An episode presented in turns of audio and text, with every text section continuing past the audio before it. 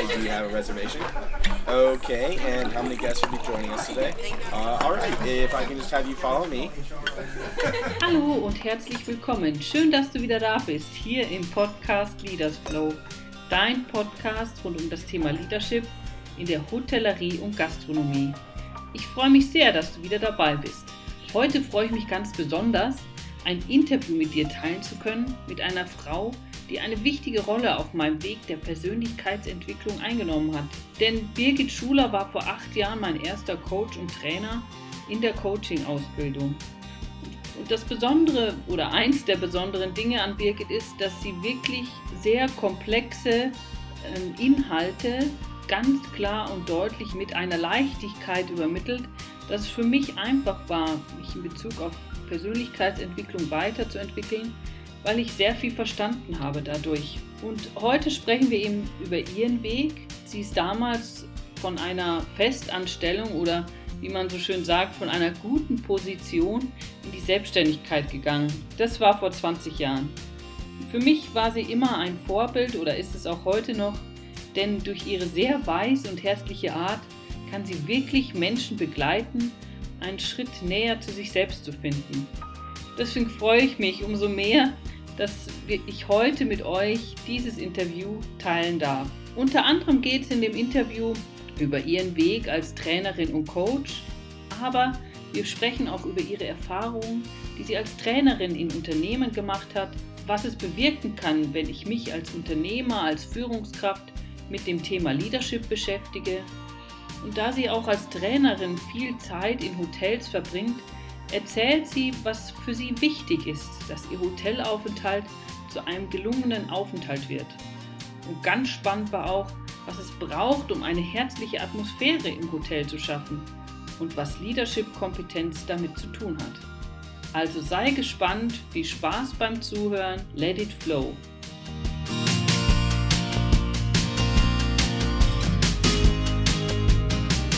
Ja, hallo Birgit, schön, dass du da bist. Freut mich, Gerne. dass äh, das geklappt hat, dass du heute mein Gast bist in meinem Podcast Leaders Flow. Ja, wie geht's dir, Birgit? Gut, gut würde ich sagen. Ähm, äh, ein sehr bewegtes Jahr, nicht nur für mich, für alle Menschen, glaube ich. Und äh, ein Jahr, in dem wir ganz viel Leadership brauchen. Mhm. Da sind wir schon im Thema, genau, oder?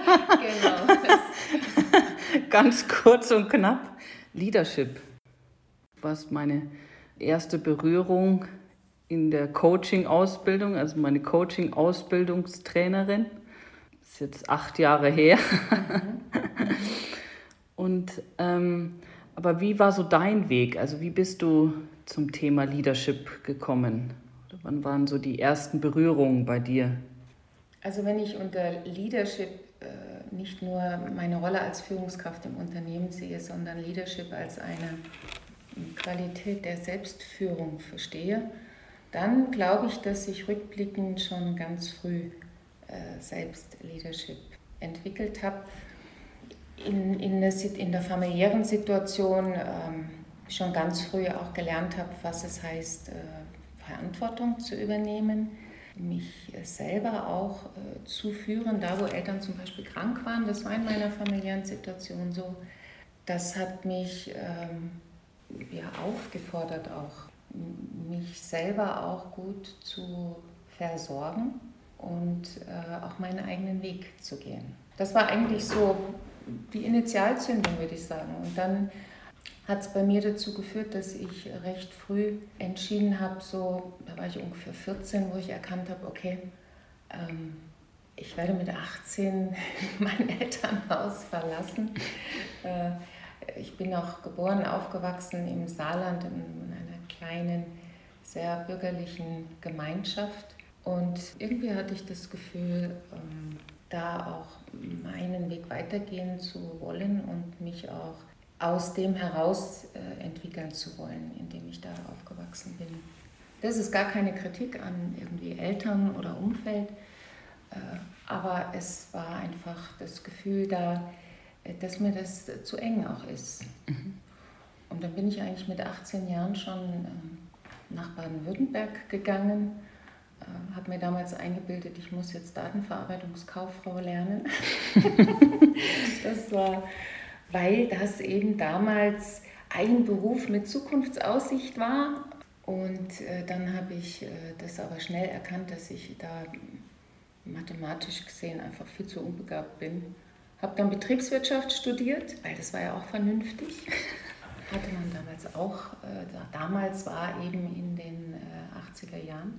Und dann äh, habe ich Betriebswirtschaft studiert und irgendwie aber auch innerhalb dieser Betriebswirtschaft so wieder zu etwas zurückgefunden, was, was mir wichtig war, nämlich auch mit Menschen zu arbeiten. Ich habe dann Personal- und Ausbildungswesen gewählt äh, innerhalb meines Studiengangs und bin dann auch äh, als meine erste Stelle nach dem Studium so in das Personalwesen gegangen. Also ich war dann auch in einem mittelständischen Unternehmen in Stuttgart äh, dann Personalleiterin und habe also auch so die Personalarbeit und Personalentwicklungsarbeit von der Pike auf gelernt. Gab es da schon in der Hinsicht, weil Personalentwicklung oder Personalabteilung äh, ist ja auch ein großer Begriff. Wurden da schon Themen behandelt wie Leadership? Ähm, nein. Muss ich überlegen, aber nein. Ähm, es war so, dass ich äh, damals hatte ich eine, meinem Mitarbeiterteam eine Gehaltsbuchhalterin und daneben gab es keinerlei äh, weitere Entwicklungsbereiche wie jetzt Personalentwicklungsabteilung oder sowas. Dafür war das Unternehmen auch zu klein. Zu dem Zeitpunkt, das waren dann, als ich weggegangen bin, waren wir ungefähr 180 Mitarbeiter, aber das war zu der Zeit noch nicht so das Thema. Ich habe das dann dort zu meiner Aufgabe gemacht auch und habe begonnen mit äh, Personalentwicklungsprogrammen auch äh, Mitarbeiter zu, zu qualifizieren, äh, also Trainings auch für Mitarbeiter auszuwählen, Workshops zu machen. Das war dann so meine Möglichkeit, das auch äh, zu, dort zu entwickeln und auch auf die Beine zu stellen. Zumal unser Unternehmenszweck der, der war, dass wir ein Weiterbildungsträger waren. Ne? Also ah. das muss man noch dazu sagen.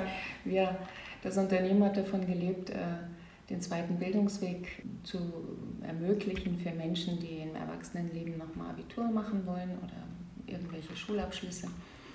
Und wir auch eine Akademie hatten, die äh, ja, sie zum Auftrag hatte, Menschen berufliche Qualifizierung äh, zu bringen. Aber innerhalb des Unternehmens, im Unternehmen drin, äh, ist es etwas, was damals noch gar nicht äh, so existierte dann war das in der Hinsicht so von dir der Impuls, okay, wenn wir jetzt schon so ein Weiterbildungs, also wenn das für uns wichtig ist nach außen hin, müssen wir das nach innen hin auch weiter ja. weiterleben. Ja, ja wie ging es dann weiter? Ja, ich habe in der Zeit äh, mich einfach noch mehr und mehr für Erwachsenenbildung interessiert. Ich habe ein, noch so ein Aufbaustudium gemacht, ein Fernstudium in Erwachsenenbildung. Ähm, und ich habe begonnen, nebenberuflich ähm, selber Seminare äh, zu veranstalten. Das waren dann kleine Kommunikationstrainings, äh, zweitägig. Ich habe dann in einer, in einer Diözese, Diözese in einem Diözesanverband, der eine Akademie äh, hatte, habe ich äh, das Vergnügen gehabt, äh, Kommunikationstraining für Pfarramtssekretärinnen zu machen und für Gesamtkirchenpfleger und bis dahin, das war glaube ich der Höhepunkt in meiner kirchlichen Laufbahn, dass ich mit Jungpriestern im Priesterseminar ähm, Kommunikations Kommunikationstraining machen durfte. Mhm. Das war witzig, weil die waren ungefähr so alt wie ich, aber alle äh, anderen Lebensweg. äh, als katholische Jungpfarrer. Und das war, glaube ich, ein bisschen... Ähm, was ganz Neues, dass da eine Frau reinkommt und mit denen ein Seminar macht. Dann, wie ging es weiter? Ähm, ich äh, bin dann selber ähm, in eine Ausbildung gegangen. Ich habe mich zu einem Leadership-Training angemeldet über meinen Arbeitgeber und habe da Future kennengelernt. Ja, bin ich sicher nicht die Erste in deinem Podcast, Nein. die dann irgendwann auf Future kam.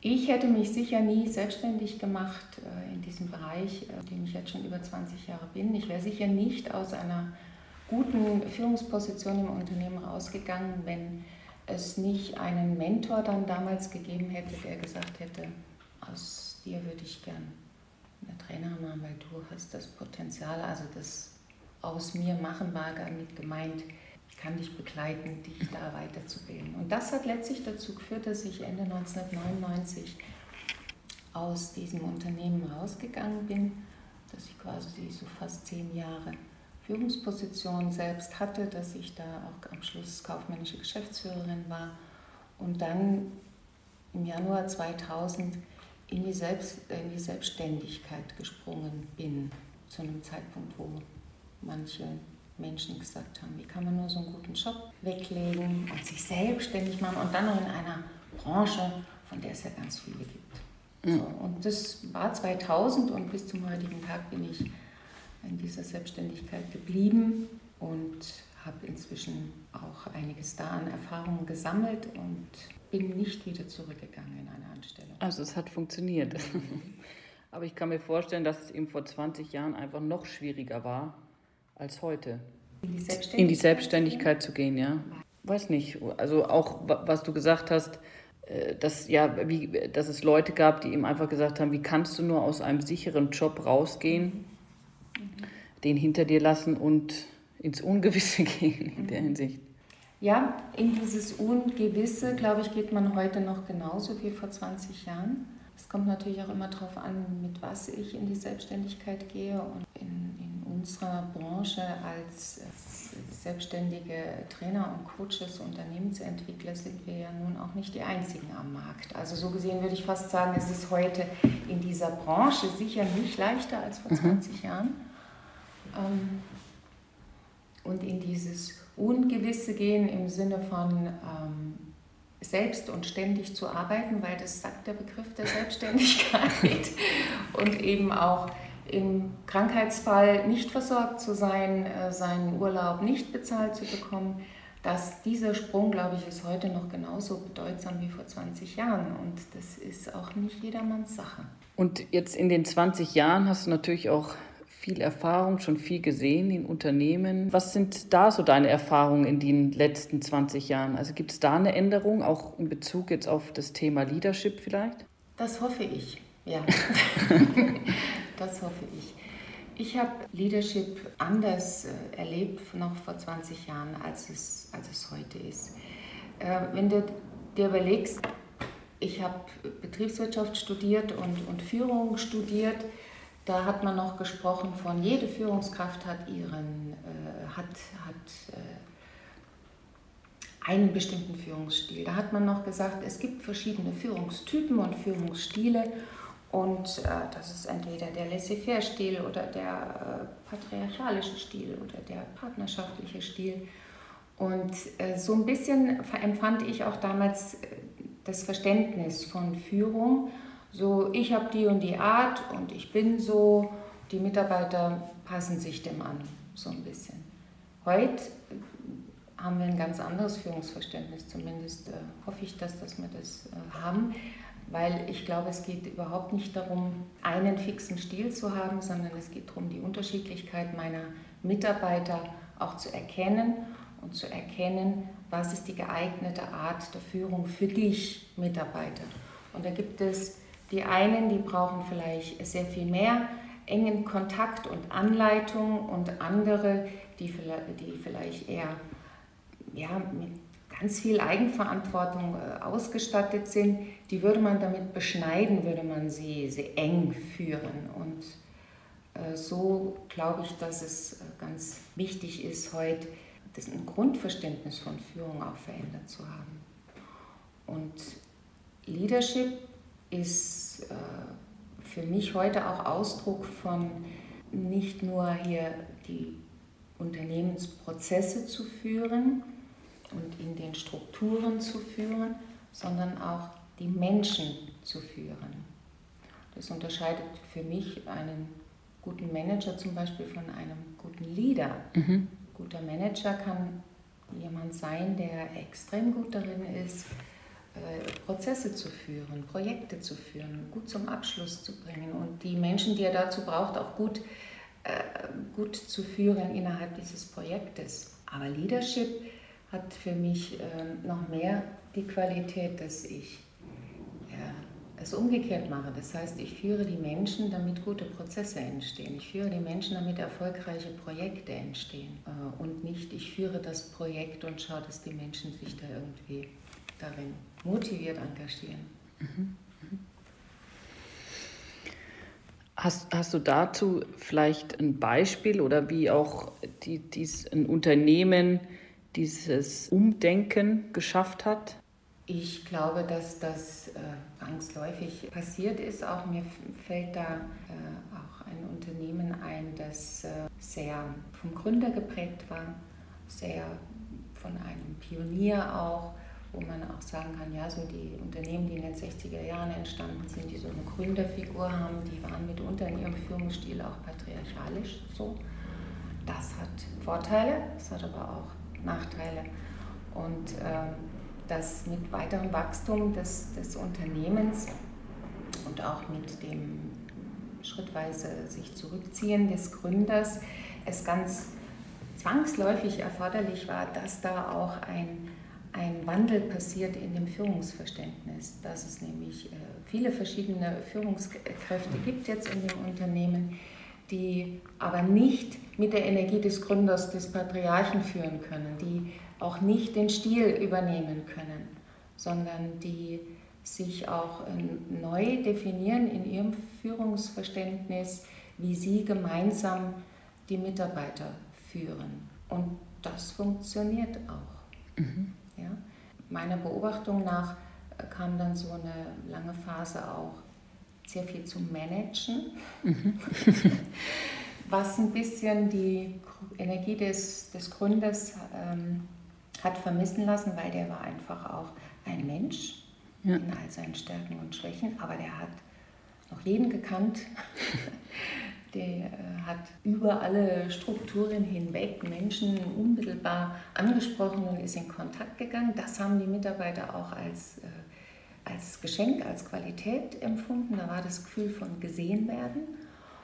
Und das ist so anfänglich noch nicht ersetzt worden durch diese ähm, neue Führungsebene, ähm, was die Mitarbeiter auch zu dem Eindruck gebracht hat, so jetzt geht was an Beziehungsqualität verloren in mhm. unserem Unternehmen. Der nächste Schritt äh, war dann, dass sich diese Führungskräfte von dem Management auch aus weiterentwickelt haben und auch noch mehr Leadership gelebt haben. Mhm. Das heißt, der Fokus ging dann auch wieder mehr auf diesen Ansatz, wie ich ihn vorher beschrieben habe, so ähm, die Menschen zu führen und damit erfolgreich Prozesse und Projekte abzuwickeln.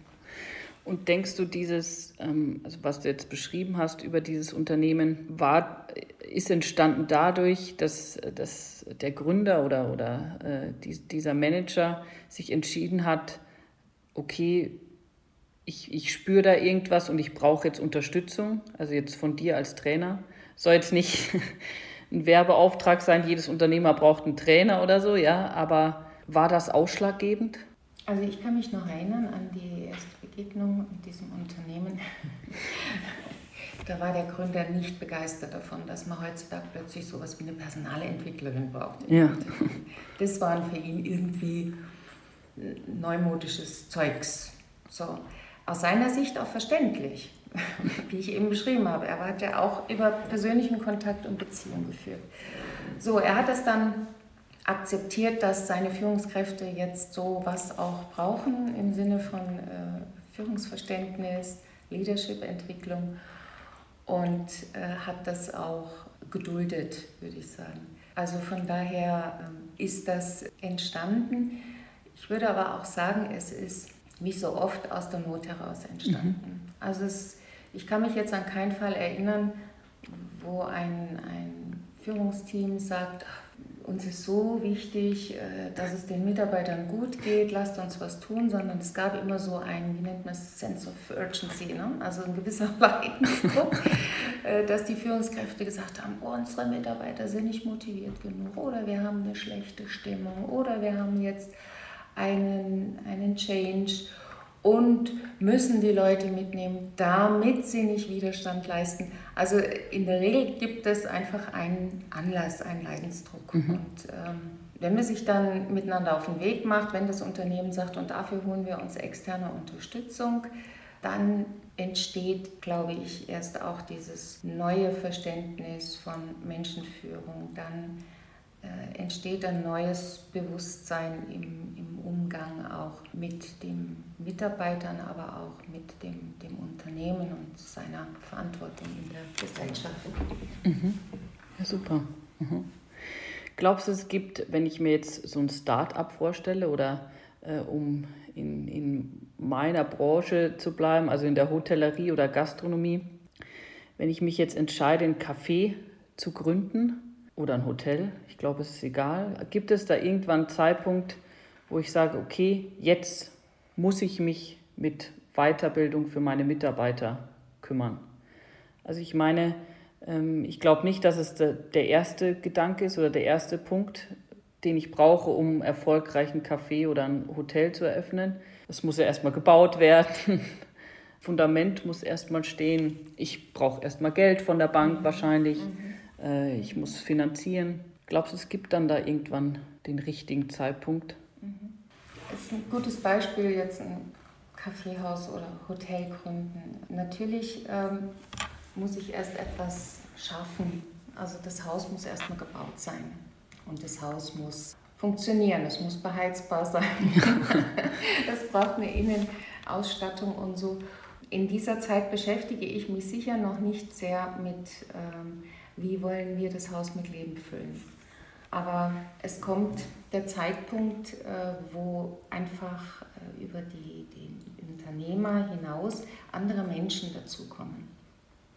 Und da habe ich öfter die Erfahrung gemacht, dass äh, wenn um den, den Unternehmer herum, gerade in so einer Gründungszeit, da gibt es ein paar Weggefährten. Und da sind wir eine überschaubare Anzahl von Personen, die funktionieren miteinander, ohne dass sie sich viele Gedanken gemacht haben um Strukturen und Verantwortungsbereiche oder um Werte und Kultur. Aber wenn dieser Personenkreis wächst, kommt irgendwann der Punkt, wo man sich mit diesen Fragen beschäftigen muss, sollte, weil sonst vielleicht ursprüngliche Ideen, Werte verwässern. Also das heißt, um deine Frage zu beantworten, so das Haus allein macht ja noch kein Business, sondern äh, das, was da drin passiert und wie es da drin äh, sich anfühlt. Und dieses Wohlgefühl, auch gerade in deiner Branche, entsteht ja über die Menschen auch und nicht nur über das Ambiente. Und damit von diesen Menschen, die da drin arbeiten, gemeinsam etwas ausgeht, was Kunden anzieht, was Kunden ein Wohlgefühl gibt, müssen diese Menschen sich verständigt haben auf einen bestimmten Umgang zum Beispiel mit dem Kunden und auf einen bestimmten Umgang untereinander, weil das der Kunde spürt. Deshalb würde ich sagen, äh, ein guter Zeitpunkt ist dann, wenn mehrere Menschen zusammenkommen. Wenn du dein Kaffeehaus alleine führst und stehst da jeden Tag alleine drin, dann bist du das. Dann hast du vielleicht noch ein, zwei Helferinnen, die so eng mit dir zusammenarbeiten, dass sie das auch in deinem Geist miterfüllen, mittragen. Aber wenn es mehrere Menschen wird, werden und du nicht immer dabei bist, dann spätestens wäre es gut, sich Gedanken zu machen, und was passiert denn in meiner Abwesenheit? Mhm. Kriegt der Kunde das Gleiche? Spürt er dasselbe, wenn du nicht da bist? Das ist auch so in der Hinsicht so dieses Leadership-Verständnis, oder? Also, ja. oder? Oder passiert in der Leadership-Entwicklung. Ja. Ich habe auch mal den Satz gehört, ähm, wenn ich nicht mehr gebraucht werde als Chef, habe ich alles richtig gemacht. Das ist ja manchmal auch so ein Entwicklungsprozess, ja. dass man erst denkt, okay, ohne mich geht gar nichts, ich muss da sein. Mhm. Das ist, glaube ich, auch in der Hotellerie, ja, Stunden schieben. Ja? Also die, die Chefs sind meistens 12, 13, 14 Stunden am Tag da, mhm. anwesend. Mhm. Aber werden sie überhaupt gebraucht? Das ist äh, ein, ein äh, sehr geliebtes Motto von mir persönlich auch so. Ziel von Leadership ist, äh, sich entbehrlich zu machen mhm. oder entbehrlich zu sein. Das ist eben auch, wenn du nicht in der Führung bist, nicht da bist und nicht vorne stehst, dass es trotzdem in der gleichen Qualität weiter passieren kann. Und es ist für mich auch Ausdruck von äh, Entwicklung. Also mhm. dadurch können sich ja auch die Mitarbeiter entwickeln. Wenn ich als Führungskraft nicht immer im Zentrum des Geschehens stehe, alle Fäden immer nur bei mir zusammenlaufen und ich immer der Vorgeher bin und so, ähm, das macht die Menschen um mich herum ja auch äh, klein. Wir reden immer viel von, äh, wir wünschen uns Mitarbeiter, die mehr äh, Eigenverantwortung übernehmen. Ja, wir brauchen aber auch Führungskräfte, die Platz machen, dass die Menschen drumherum in ihrer Eigenverantwortung wachsen können. Das heißt, es hat auch was mit Loslassen zu tun. Mhm. Loslassen und darauf vertrauen, dass andere sich auch weiterentwickeln können. Mhm. Und deswegen glaube ich auch, dass es für Wachstum wichtig ist, sich mit den Themen Leadership äh, zu beschäftigen. Ja, weil vielleicht macht es, vielleicht möchte ich auch gerne einen zweiten Laden oder einen dritten Laden haben, ja. Und dann kann ich ja wirklich nicht mehr die ganze Zeit in einem Laden stehen. Mhm. Deshalb glaube ich, ist es auch für das Wachstum eines Unternehmens gut, sich mit, mit den Themen zu beschäftigen. Und das lässt sich von einem kleinen Unternehmen und auch das kleine Kaffeehaus ist, übertragen auf das große Unternehmen, weil es das gleiche Prinzip dahinter ist und sich einfach Werte, Kultur verteilt auf verschiedene Menschen. Dann egal, ob es sich um eine große Organisation handelt oder um eine kleine. Mhm. Die Prinzipien dahinter sind die gleichen. Mhm. Jetzt bist du ja auch viel unterwegs in, in Hotels. Mhm. Wenn du jetzt so spontan nachdenkst, was fasziniert dich da am meisten? Du meinst im Sinne von, was spricht mich positiv an ja. eigentlich? Das ist eine interessante Frage, gerade für jemand in unserem Beruf, der im Durchschnitt 100, 150 Nächte im Jahr in, ich sag jetzt mal, in irgendeinem Bett schläft, in einem Hotel. Und wir suchen uns die Hotels ja auch oft nicht selbst aus, sondern das macht der Kunde, der dort quasi seine Veranstaltung bucht mit seinen Führungskräften und wir kommen dahin. Insofern sind wir eigentlich wichtige äh, Kunden für Hotels, gerade die die Tagungen, auch Veranstaltungen veranstalten. Und was mich anspricht, ist, und das muss man sich so vorstellen, ähm, wenn man eben gerade viele Hotels äh, kennenlernt und da ein, zwei Übernachtungen ist, mich freut schon mal total, wenn ich da in die Rezeption komme abends, am Vorabend vielleicht vor der Veranstaltung, es ist schon dunkel und ich finde einen Menschen vor.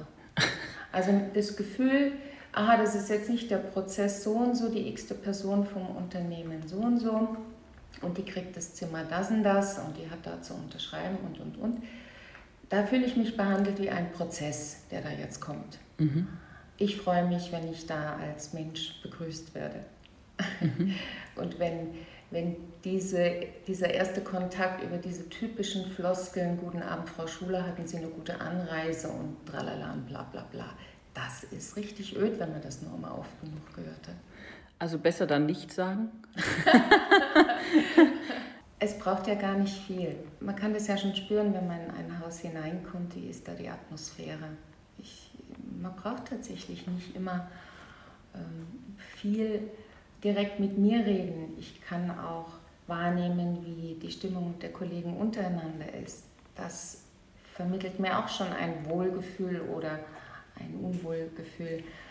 Also ich kann Atmosphäre sowieso wahrnehmen und es reicht manchmal ein von Herzen kommendes Lächeln mhm. statt irgendwelche Standardsätze oder freundliche Sätze ich kann auch gut damit leben, wenn jemand gar nicht gut drauf ist. Die Leute machen ja auch ihren Job und vielleicht bin ich auch die, die X-te, die da heute kommt und äh, irgendwas braucht. Ich habe gar nicht die Erwartung, dass, dass da jeder Mensch gerade in so einem Kundenservice super gut drauf ist, auch noch am Ende des Tages.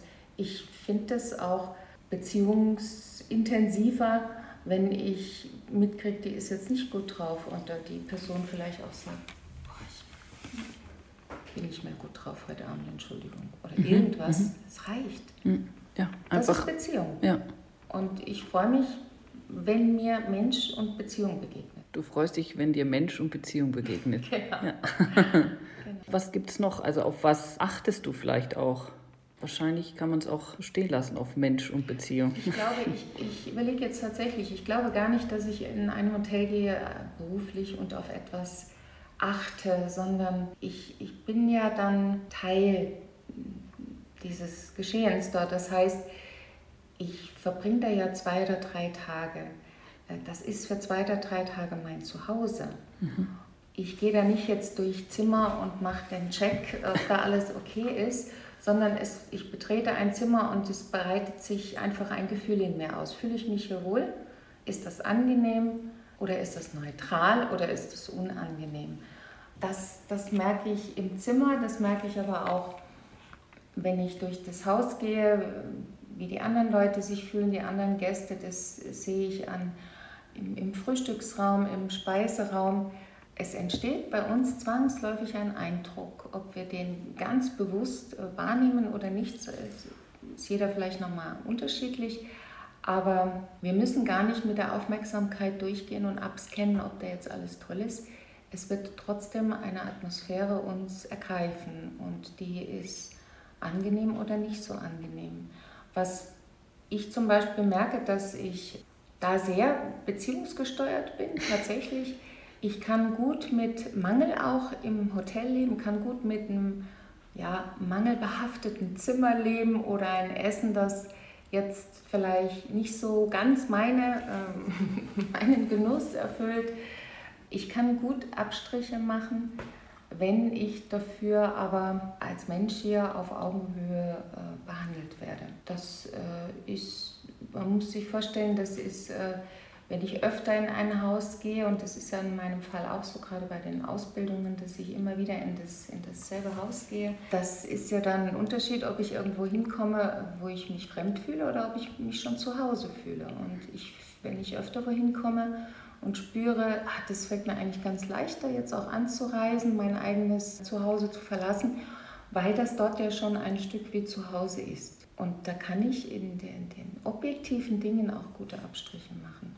Glaubst du, dass das auch ein Thema von Leadership ist? Also eine Atmosphäre zu schaffen oder in, in Beziehung zu gehen? Weil ich stelle mir jetzt die Frage als Hotelier, dieses Gefühl, was du gerne hättest in Hotels, ja, dass, dass du als Mensch wahrgenommen wirst. Glaubst du, das kann ich auch durch Leadership-Entwicklung entwickeln? Ja.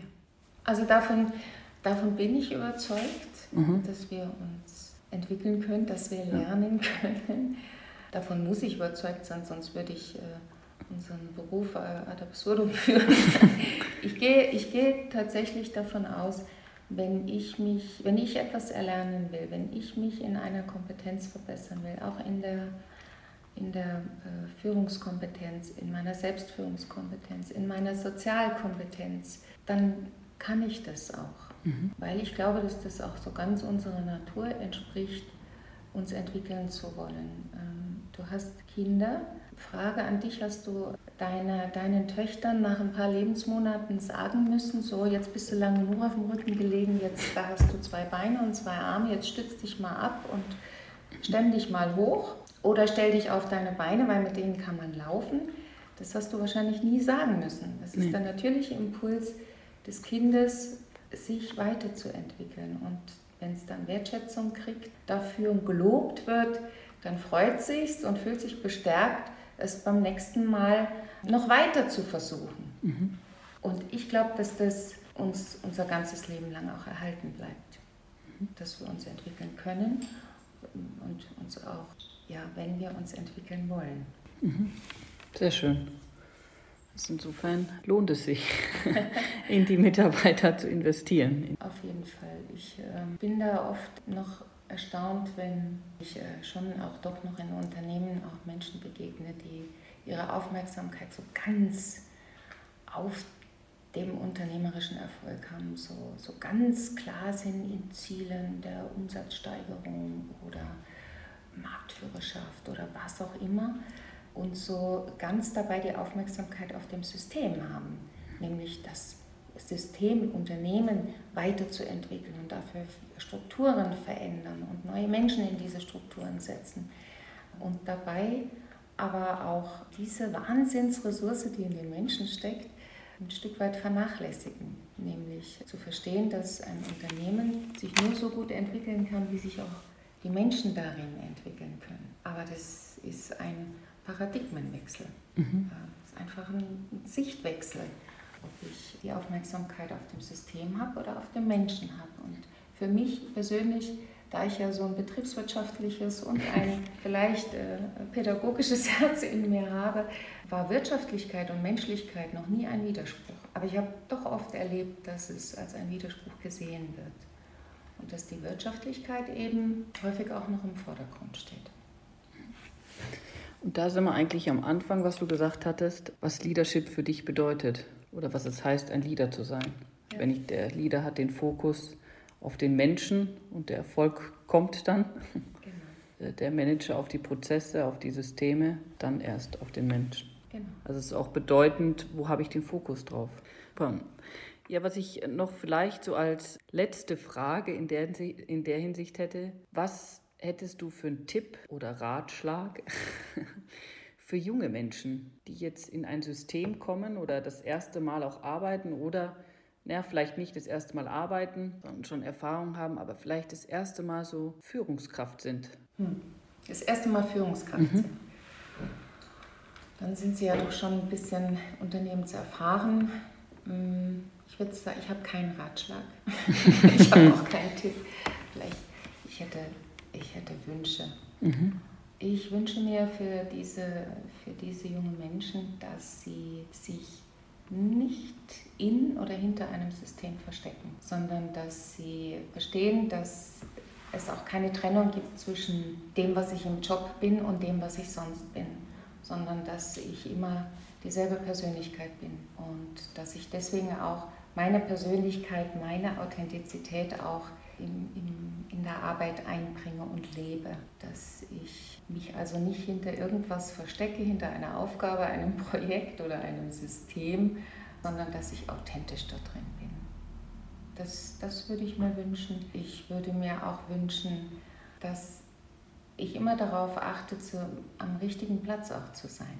Nicht getrieben zu sein von irgendwelchen Bildern von Karriere und wo muss ich unbedingt hin, sondern dass ich mich äh, immer an dem Platz auch befinde, an dem ich voll in meiner Kraft sein kann, weil ich da gut bin, da wo ich in meiner Kraft bin. Und wenn ich nur lange genug was gemacht habe, wo ich eigentlich nicht in meiner Kraft sein kann, wo ich nicht authentisch äh, sein kann, dann verliere ich auch an Motivation oder im schlimmsten Fall vielleicht auch krank oder, oder so.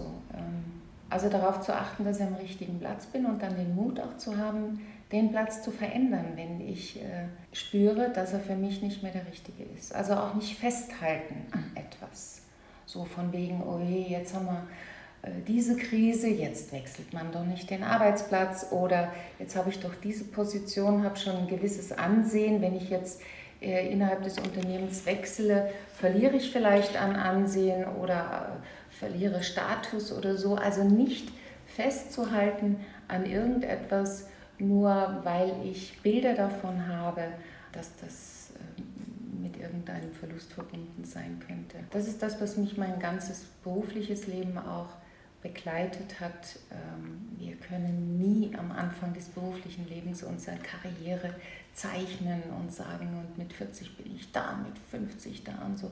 Alles Blödsinn. Aber rückblickend betrachtet kann ich sagen, was mir, was, ähm, mir geholfen hat, sozusagen in der Entwicklung, in der Weiterentwicklung auch deswegen vielleicht auch in meiner Karriereentwicklung äh, zu sein ist, dass ich als erstes darauf geachtet habe, ist, ist das noch stimmig für mich und bin ich da in meiner Kraft. Super. Vielen, vielen Dank, Birgit. Sehr also ich, ich fand es sehr inspirierend mit dir. Danke dir. Danke dir. Es hat Spaß gemacht. Und wieder einmal möchte ich mich ganz herzlich bei dir bedanken fürs Zuhören. Ich hoffe, dass dir diese Folge gefallen hat und dir doch ein paar Erkenntnisse oder Gewinne mitnehmen kannst.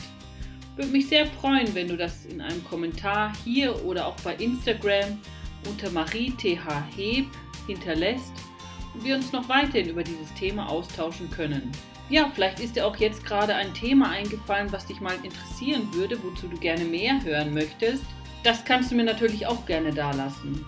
Und ansonsten freue ich mich, wenn wir uns nächste Woche wiedersehen, hier im Podcast Leaders Flow rund um das Thema Hotellerie und Gastronomie. Deswegen wünsche ich dir eine ganz tolle Woche, Happy Day und Let It Flow. Deine Marie-Therese.